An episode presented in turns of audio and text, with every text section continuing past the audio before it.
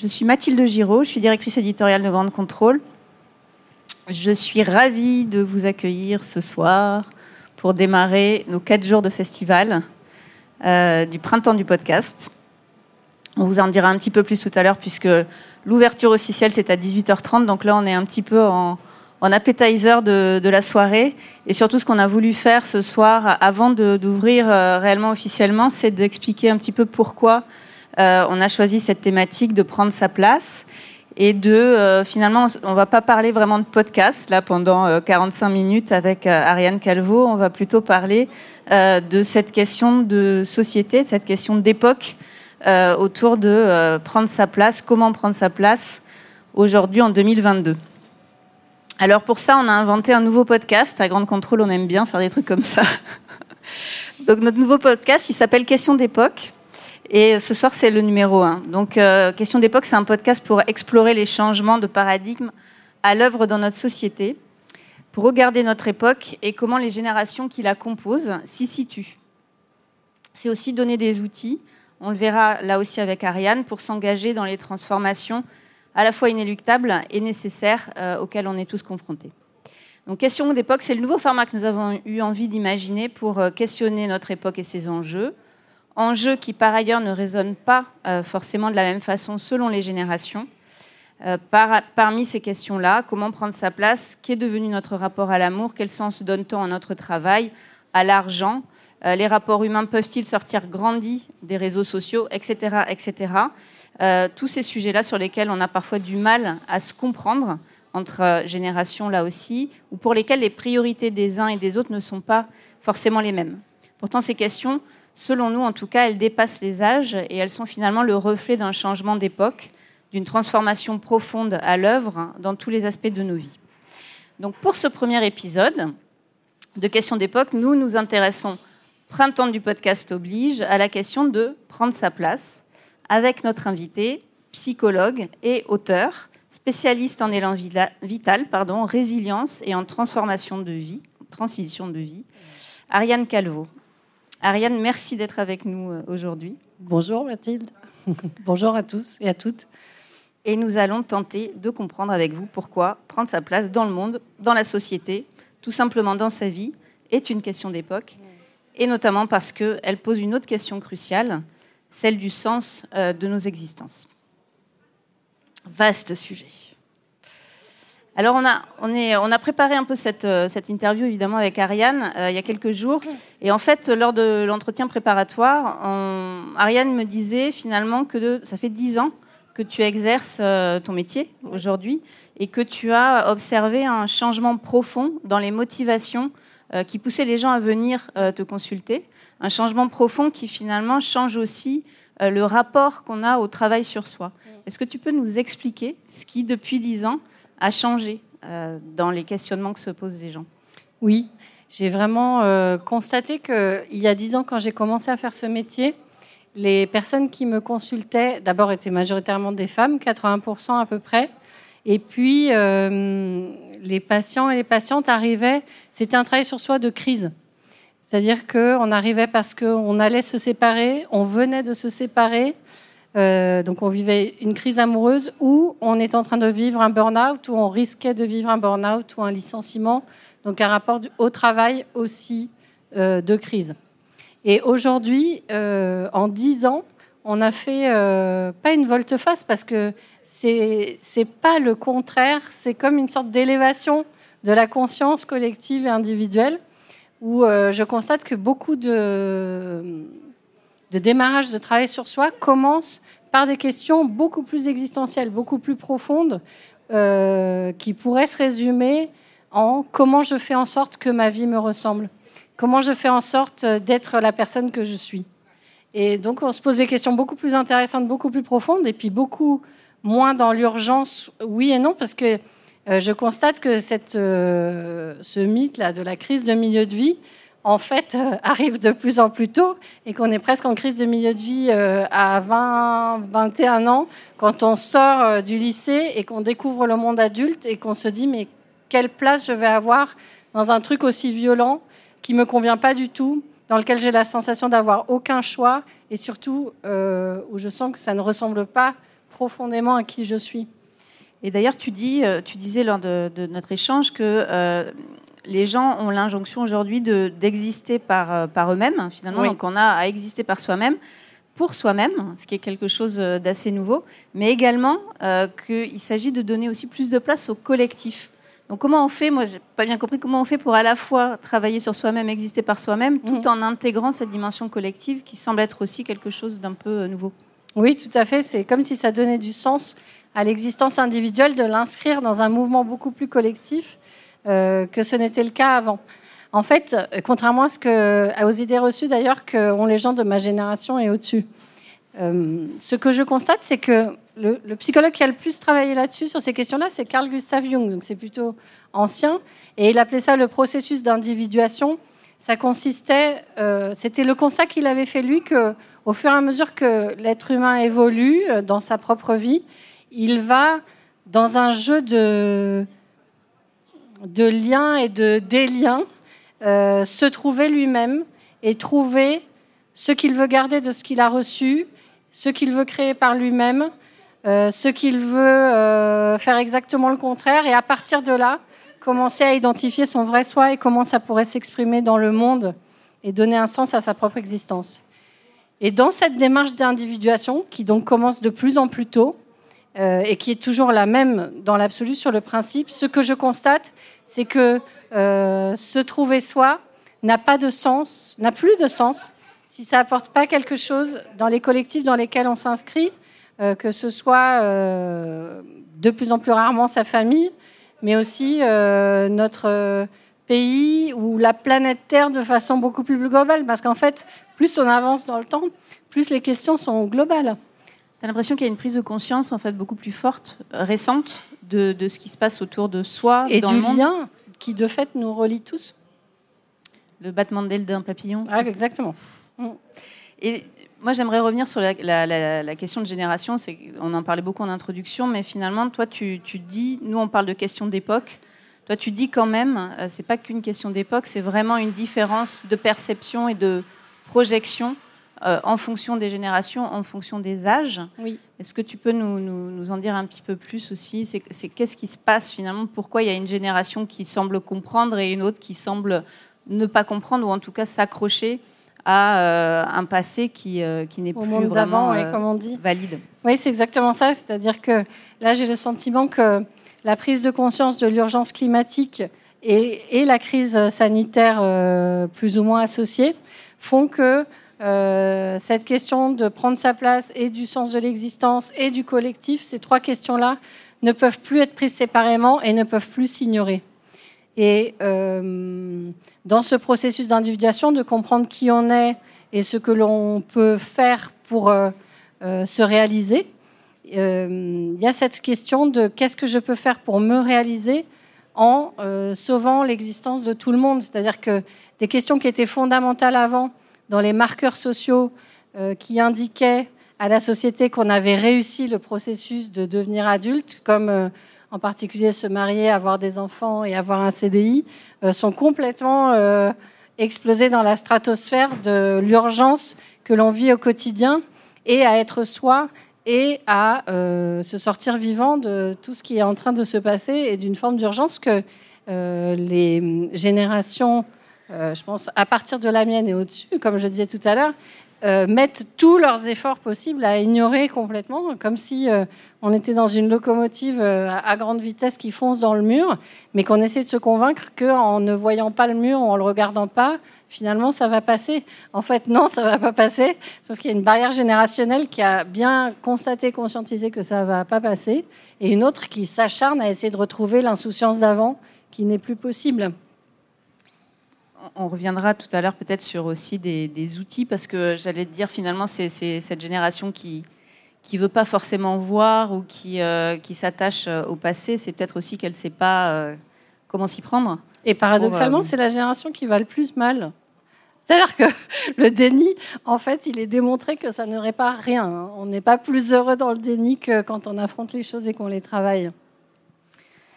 Une autre, c'est un petit peu lié, c'est que donc on a vu ce qui change, c'est ce rapport euh, au collectif, cette prise de conscience euh, globale de, la crise dans laquelle on, est, euh, on est engagé. il y a une autre chose que tu évoquais qui, change, c'est en fait les, les, conditions de base des relations sociales. C'est-à-dire que il semblerait qu'on soit en train de sortir, ou en tout cas de vouloir sortir, de relations sociales qui sont plutôt sous le signe de la domination, des violences, etc. Et toi, tu as l'air de dire que finalement, ce que tu observes, c'est que non, il y a toute une génération qui refuse ça en bloc aujourd'hui et qui est en train d'imaginer, de tisser en fait d'autres relations, un autre paradigme dans les relations sociales. Mm. Comment ça se passe ça? On a, on, a, on a tous envie d'y croire euh, profondément, mais est-ce que euh, la question c'est est-ce que est-ce que c'est la réalité? Est-ce qu'on est capable de sortir de, de, de, ces relations de domination, de violence? On le voit, il y a la guerre partout, donc c'est un peu c'est un peu paradoxal. Il y a la guerre partout, faite par des hommes de 50 à 70 ans, ou initiés en tout cas, euh, pas du côté de la résistance, mais du côté de l'attaque, parce que je pense que et ça va participer encore plus, être une sorte d'accélérateur, je crois vraiment, à la sortie de ce monde-là. C'est-à-dire que euh, tous les rapports de domination sont en fait des rapports de, de violence, au moins de violence psychologique, et la violence psychologique se retrouve dans toutes les autres formes de violence. Et euh, il y a toute une génération qui ne souhaite plus du tout euh, être conditionnée, dressée, euh, travailler, être amoureux dans des conditions qui peuvent supposer d'une façon ou d'une autre des formes de violence et donc des formes de domination ou d'asymétrie qui ne permettent pas de se réaliser. Je crois vraiment que la question, plus je travaille sur la question du bonheur, et de qu'est-ce que ça veut dire vraiment être heureux et se sentir heureux, plus je réalise qu'il y a très très peu de différence entre être heureux et se réaliser soi.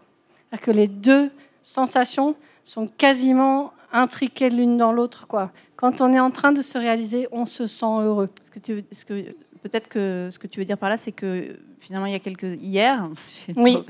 Hier, être heureux, c'était être conforme à un modèle social mm. euh, qui était euh, bah, la norme finalement, ce qui était bien et ce qui était moins bien. Mm. Euh, voilà, ce qui peut être la réussite, le couple, le mariage, une carrière, des enfants, etc. Et qu'on est vraiment en train de sortir de ça. Les marqueurs de la réussite étaient ceux-là, exactement que tu viens de citer. Et aujourd'hui, je pense que si on demandait, euh, si on posait la question de qu'est-ce que la réussite à n'importe qui dans cette salle, très probablement personne ne mentionnerait euh, aucun des marqueurs que tu viens de citer. Parce que ça se passe complètement sur un autre plan. Et ce n'est pas un plan individuel au sens d'un individualisme ou d'un égoïsme. C'est vraiment un, plan individuel dans le sens, au sens du sens de sa vie. De quel sens prend ma vie euh, Quelle place je prends pour que ma vie ait un sens? Ce qui parallèlement est très troublant parce que finalement les, les, réponses avant elles étaient presque toutes faites. Oui. On savait ce que c'était, enfin se, confirmer, se conformer à une image, etc. Est-ce qu'aujourd'hui c'est pas d'autant plus difficile hein, quand les, les, gens qui viennent te voir en fait euh, se trouvent pas d'autant plus désemparés que bah, des réponses toutes faites il y en a pas? Complètement. Et je pense que la confrontation des générations à laquelle on a assisté là dans les présidentielles et à laquelle on va continuer à assister euh, pendant les législatives, elle parle vraiment de cette notion-là, c'est-à-dire euh, euh, comment est-ce que je construis ma place dans un monde dans lequel tous les repères ont changé? Euh, je ne peux plus du tout me baser sur ce qu'on m'a transmis comme étant des repères fiables, puisque je constate qu'ils ne le sont pas. Et surtout, je pressens, avec cette espèce d'intuition sensible euh, qui est très forte aujourd'hui, sur laquelle on arrive à se reposer beaucoup plus euh, qu'il y a quelques années, où c'était l'intuition, c'était le contraire de la raison, et du coup c'était un truc un peu paranormal euh, qu'on laissait de côté aux gens drogués ou hippies, en gros, pour faire très caricatural.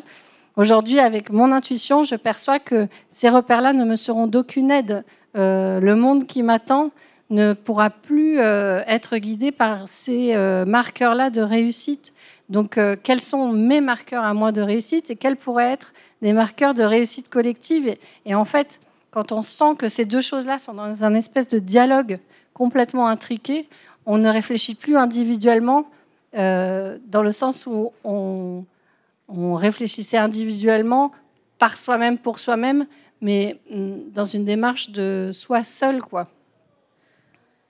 Une autre, euh, on demandera évidemment à la salle quelle est la notion de réussite aujourd'hui pour, mm. pour, vous euh, tout à l'heure. Et euh, il y a un autre point qui, euh, qui est aussi intéressant, c'est le rapport au temps. à la temporalité. C'est-à-dire que ce qui devient de plus en plus difficile peut-être aussi, c'est de se projeter donc, dans un futur. Mmh. Donc on, réfléchit à prendre sa place. C'est demain, qu'est-ce que je serai, qu'est-ce que je vais devenir, qu'est-ce que j'ai envie de devenir. Et en discutant, en échangeant avec, avec toi, mais avec d'autres personnes de l'équipe, en fait, ce qui ressort, c'est que bah, finalement, se projeter, on n'y arrive plus. Mmh. Euh, là, on l'a vu ces dernières années, on l'a mmh. vu avec le Covid, personne n'aurait euh, euh, déjà imaginé le Covid, personne n'aurait imaginé qu'on se retrouvait une fois, deux fois, trois fois arrêté en confinement, semi-confinement, et donc finalement forcé à ne plus pouvoir faire de, de, projets, à ne plus pouvoir prévoir quoi que ce soit. et ben, finalement, c'est comme si on avait, on était en train d'intégrer ça progressivement et de se dire, bah prévoir, se projeter, c'est très très compliqué. Euh, mais finalement, est-ce que c'est pas le temps présent qui est le plus important? Est-ce que j'ai pas à construire euh, ma place au jour le jour, au quotidien? On pense à, tu parlais des hippies et de, ces tendances un peu, euh, voilà. On pense à ce bouquin d'Hector Toll qui est sur l'instant mm. présent, le moment présent, qui était un succès de librairie absolu il y a quelques années. Mm. Bah, finalement, on est en train de revenir, est-ce qu'on est en train de revenir à ça, une espèce de rapport au temps qui lui aussi change et qui fait que euh, ben, on ne se projette pas forcément, mais, euh, mais c'est ici et maintenant que ça se joue. Oui, la différence. Alors, ce qui est génial, c'est et même avec l'histoire en psychologie, on le voit avec la façon dont la méditation de pleine conscience laïque a fait le tour du monde en un rien de temps, en quelques années, pour soigner la dépression et pour euh, et les perspectives sont vraiment nombreuses. Hein. Je vois euh, la psychologie de l'éveil commencer à émerger, euh, qui a tout à fait un rapport avec ce que tu dis de cette espèce de retour à une forme de philosophie orientale basée sur des des connaissances du bouddhisme en fait, hein, mais qui sont laïcisées pour pouvoir se les approprier vers une forme de réalisation de soi et de bien-être personnel. Euh, ce que je constate, c'est que euh, le démarrage de cette philosophie-là s'est positionné en contre du système. Et aujourd'hui, alors évidemment, ce n'est pas pour le système. Il y a une forme de résistance à ce qui nous est proposé, mais c'est euh, une forme d'élan de vie qui guide ce retour à ces philosophies-là. C'est pas un combat, c'est euh, comment est-ce qu'on fait pour se tenir les coudes et se sortir tous ensemble de ce truc dans lequel on est pris On est passé, euh, on le dit depuis euh, le début de cet épisode de podcast, d'un monde où nos vies étaient tracées à un monde où on ne peut, plus rien prévoir. C'est un changement de paradigme massif, évidemment, qu'on allait finir par retomber sur le moment présent. Et, et le fait de se sortir de la dictature du futur, parce que euh, on ne s'en sortira pas si on reste focalisé sur des choses complètement imprévisibles, à moins de se terrer complètement angoissé chez soi, euh, sans savoir comment répondre aux défis qui nous attendent. Mais ce que je sens aujourd'hui, c'est qu'il y a quelque chose de très positif, vraiment d'une forme d'élan de vie euh, collectif et individuel, dans lequel ces deux dynamiques se répondent et qui va dans le bon sens. Comment est-ce qu'on peut réussir tout de suite à être heureux avec ce qu'on a entre les mains maintenant, parce qu'on ne sait pas de quoi demain sera fait et aussi pour résoudre euh, le mieux possible de quoi demain sera fait. C'est-à-dire que ça se décide dans le maintenant et ça se décide tout de suite et il faut qu'on s'y mette, quoi, qu'on mette les mains dans le cambouis euh, immédiatement. Parce que j'avais envie de rebondir sur, tu parlais d'angoisse, euh, oui. à moins de se terrer dans, l'angoisse.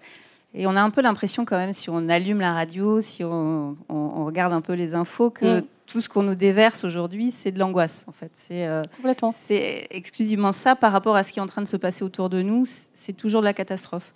Et euh, en fait, la question, c'est comment on peut, à un moment, se saisir de ce qui est en train de se passer autour de nous. On parle de transformation, de changement de paradigme. Comment on peut se saisir de ça pour se dire, mais en fait, c'est formidable. Certes, c'est une catastrophe, mais c'est formidable. C'est une opportunité. C'est ça que tu veux dire? Exactement. Et, euh, et, retrouver cet élan vital dont tu parlais, là aussi, j'ai envie de te questionner. Finalement concrètement, est-ce qu'il y, a des, est-ce qu'il y a des outils, est-ce qu'il y a des attitudes hmm. à adopter au quotidien face à des choses qui nous bouleversent, qui nous euh, font peur Comment on peut réagir à ça? Comment on peut euh, lutter contre ça? Résister contre ça euh, pour trouver cet élan vital qui nous permet de, bah, de trouver notre place au présent? En fait, en psychologie, on dit toujours que l'angoisse, c'est le sentiment euh, de ne pas avoir les compétences requises pour répondre aux attentes euh, aux, attentes ressenties, soit des autres vis-à-vis de soi, soit même de soi-même vis-à-vis de soi. Si on suit cette logique, moi j'ai tendance souvent à, dessiner euh, à mes patients ou à mes élèves en psycho l'angoisse sous une forme de balance déséquilibrée, donc où la balance, le plateau de la balance des attentes serait beaucoup plus haut que celui des compétences requises pour résoudre ces attentes. Et dans ce différentiel entre les deux plateaux se situe l'ampleur de l'angoisse. Et très souvent, on se rend compte qu'il suffit de revenir à des attentes réalistes, de faire baisser le plateau de la balance qui concerne les attentes, soit en s'assurant qu'on est bien euh, sur les bonnes attentes et pas celles qu'on pense qu'on attend de, nous, soit en revenant à des attentes euh, qui nous semblent justes vis-à-vis de nous, mais pas complètement délirantes, et aussi de faire monter le plateau de la balance des compétences, soit en réalisant de quelles compétences on dispose réellement en fait, et pas celles qu'on avait ressenties, qui sont souvent très en dessous de celles qui sont le, réellement en nous, et euh, soit en se formant, en parlant, en faisant du travail sur soi, en débattant, en faisant des podcasts, en en écoutant. Voilà. Et je pense que dans cette espèce d'équilibrage de ces deux plateaux de la balance se situe une clé de compréhension du monde, c'est-à-dire que déjà sortir de la sensation d'impuissance, c'est aller mieux, c'est euh, récupérer une forme de, bah, place par l'action la, concrète euh, qui nous sort de je ne peux rien faire, le monde est affreux, court à sa perte. Et, euh, et, je, n'ai plus que oui, exactement, et, au renoncement. Je te disais tout à l'heure que pendant les vacances de Pâques et les vacances de Noël, j'avais relu euh, les textes des grandes résistantes, donc des années 40 et 50. Et c'est l'une des choses qui m'a le plus porté ces derniers temps. C'est-à-dire de voir comment on pourrait s'inspirer de cette entrée en résistance, euh, cette espèce de créativité à penser le monde autrement, à penser qu'autre chose est possible et à agir concrètement pour que ça devienne possible. Et ça l'a été. On, s'est sorti euh, de tout ça, euh, du nazisme, du fascisme, parce qu'il y a des gens qui ont cru qu'on pouvait faire autrement et qui ont résisté activement et qui se sont unis par ailleurs. Et tu penses que c'est une force de caractère? C'est-à-dire que est-ce que c'est donné à tout le monde d'être capable justement d'entrer en résistance ou euh, d'entrer en résilience? Je pense qu'il y a des natures qui s'y prêtent plus que d'autres, euh, qui ont une, compétence à résoudre les problèmes euh, peut-être plus fluides, mais que on peut tous, par la conscience, le raisonnement et le travail sur soi, lever suffisamment de peur progressivement pour pouvoir comprendre euh, que la seule clé de réussite est en fait là-dedans et euh, y entrer concrètement. Alors ça dépendra plus d'exercices, plus de discipline mentale, euh, plus de travail de conscientisation que quelqu'un qui ferait ça naturellement, mais je pense que c'est donné à tout le monde. Une question que je n'ai pas posée parce que je, voulais qu'on aborde toute celle-là, c'est quand on t'entend, quand on, trouve ça formidable, en fait, enfin, moi je trouve ça formidable, hein, ce changement euh, de paradigme. Euh, en revanche, euh, est-ce que c'est vraiment quelque chose qui traverse toute la société ou est-ce que c'est quand même réservé à une petite partie de, gens parce que ben, on, sait que même dans la jeunesse, il y a beaucoup de gens qui s'accrochent encore à mm. des schémas sociétaux, qui mm. finalement l'écologie, on s'en fiche un peu parce que c'est pas ça qui nous intéresse tout de suite et voilà. Est-ce qu'on peut dire que en fait c'est quand même un effet de masse ou est-ce que ça reste très euh, très niche euh, cette prise de conscience? Alors, je pense qu'il y a quelque chose d'universel là-dedans, c'est-à-dire qu'il y a une espèce de, prise de conscience vraiment qui a traversé le monde et en particulier au moment du Covid, c'est-à-dire que euh, c'est rarissime dans l'histoire qu'un événement de crise soit partagé par tous les habitants de la planète au même moment. Et là, ça a été le cas, et je pense que ça a permis des prises de conscience réellement universelles, chacun à sa façon, teintées de sa culture, mais quand même, il y a quelque chose qui va exactement dans le même sens euh, sous toutes les latitudes. Après, je pense qu'il y a effectivement des biais de perception où on a l'impression que tous les gens qui nous ressemblent sont dans les mêmes enjeux que nous, et c'est vrai, euh, mais même ces classifications-là ont changé. C'est-à-dire qu'on ne peut plus se dire que euh, telle catégorie de population défavorisée, par exemple, euh, n'a pas du tout accès à cette compréhension, alors qu'une catégorie plus cultivés, j'aime pas beaucoup ce mot, mais vous comprenez l'idée, euh, auraient plus les moyens de comprendre les enjeux mondiaux, etc. On peut plus se dire que euh, euh, telle nationalité ou tel genre ou sexe n'aurait pas accès à ces questionnements-là. On est sur des enjeux qui se répartissent différemment, mais qui n'appartiennent plus à des catégories. C'est vraiment quel est le degré de de conscience que l'on peut avoir, auquel on est disponible et auquel on se rend disponible aussi. Il n'y a plus grand-chose qu'on ne puisse plus euh, s'approprier réellement. D'abord parce que les réseaux sociaux ont fait le travail que les médias n'arrivaient pas à faire, et euh, d'information euh, massive et de mise à disposition de, ressources intéressantes et justement difficilement accessibles par les médias de masse. Et aussi parce que je ne sais pas comment dire, ça ne se joue plus de la même façon. L'égalité des chances n'existe toujours pas, hein, on est d'accord, euh, la scolarité résout toujours pas euh, le système, mais il y a quelque chose qui s'est réparti autrement dans, la capacité à prendre conscience des enjeux et à trouver sa place euh, dans ce monde-là.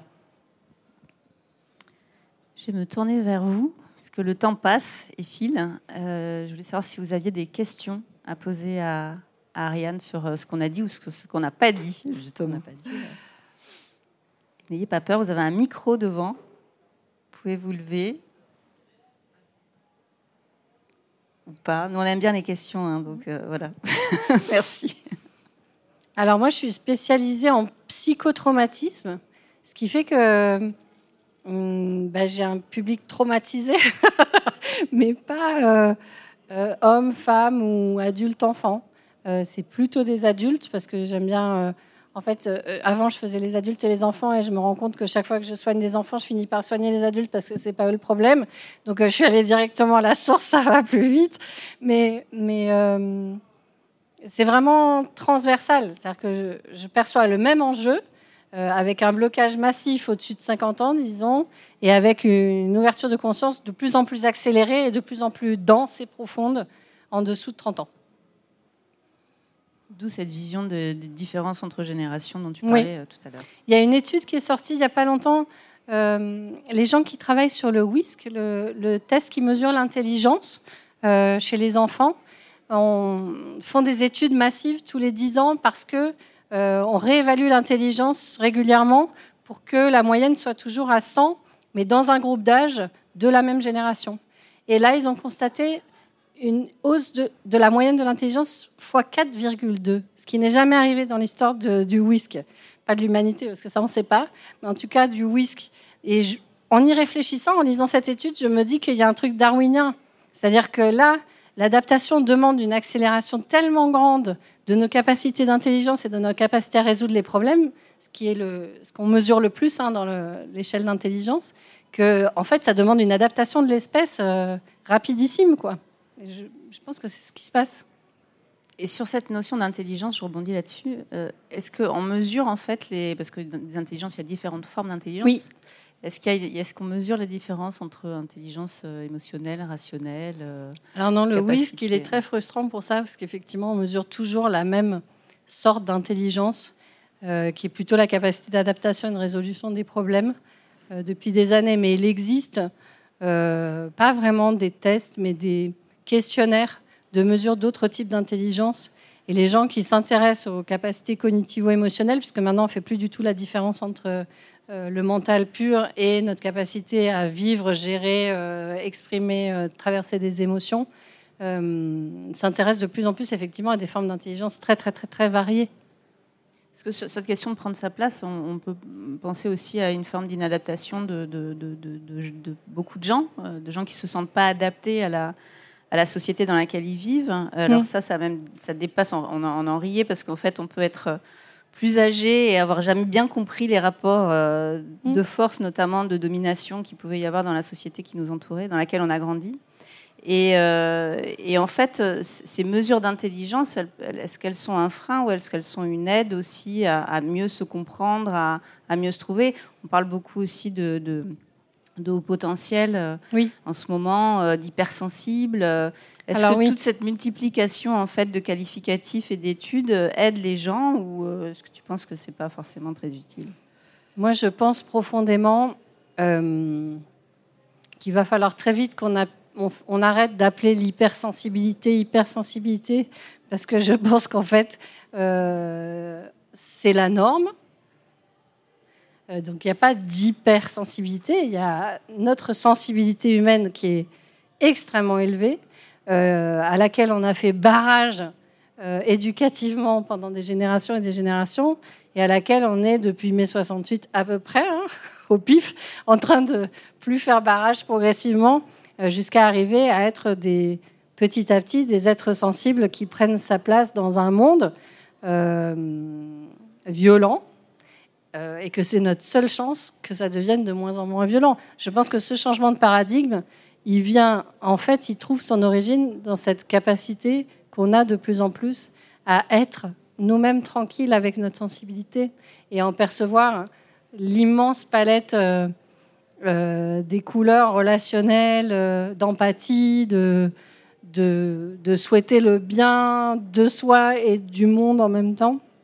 Et que par chance, on va arriver à ce que ce soit la norme très très très prochainement. Mais les neuroatypies, comme le haut potentiel, etc., moi je pense qu'elles proviennent d'une hypersensibilité, toutes, que c'est l'hypersensibilité qui provoque pour supporter ce monde euh, des formes de neuroatypie différentes, où chacun trouve une réponse qui correspond le plus à sa personnalité, y compris la folie. Ça pourrait faire le sujet d'un autre podcast où c'est très intéressant ce qui se passe dans la folie. Mais, et, euh, et que euh, nos réponses vont devenir de plus en plus fluides au fur et à mesure qu'on pourrait être tranquillement hypersensible avec soi et avec les autres. Tranquillement sensible. Question de perception. Quoi. Oui. toujours pas de questions? Si toujours pas de questions, on va, on va terminer euh, tranquillement. Et puis on va vous donner rendez-vous pour euh, la prochaine séquence à 18h30, introductive vraiment, où on vous présentera aussi tout le programme du festival et des quatre jours qui viennent en détail. Voilà. Ariane, je te remercie beaucoup. Je ne sais pas si tu veux conclure avec euh, un petit mot sur cette notion de prendre sa place. J'ai pas osé te poser la question de savoir si toi, tu, te sentais à ta place aujourd'hui. Je me sens de plus en plus à ma place et je pense que ma place est évolutive. C'est-à-dire que prendre sa place, c'est aussi écouter euh, les changements du vivant et, du coup être dans un, une, ouais, une dynamique, quoi, quelque chose qui évolue au fur et à mesure que, euh, notre place s'affine ou que notre perception de, notre place et de ce qu'on peut apporter euh, au monde s'affine. Donc, c'est pas impossible que ma place rebouge dans les prochains mois ou années euh, et que c'est ça prendre sa place. Merci. Merci à vous.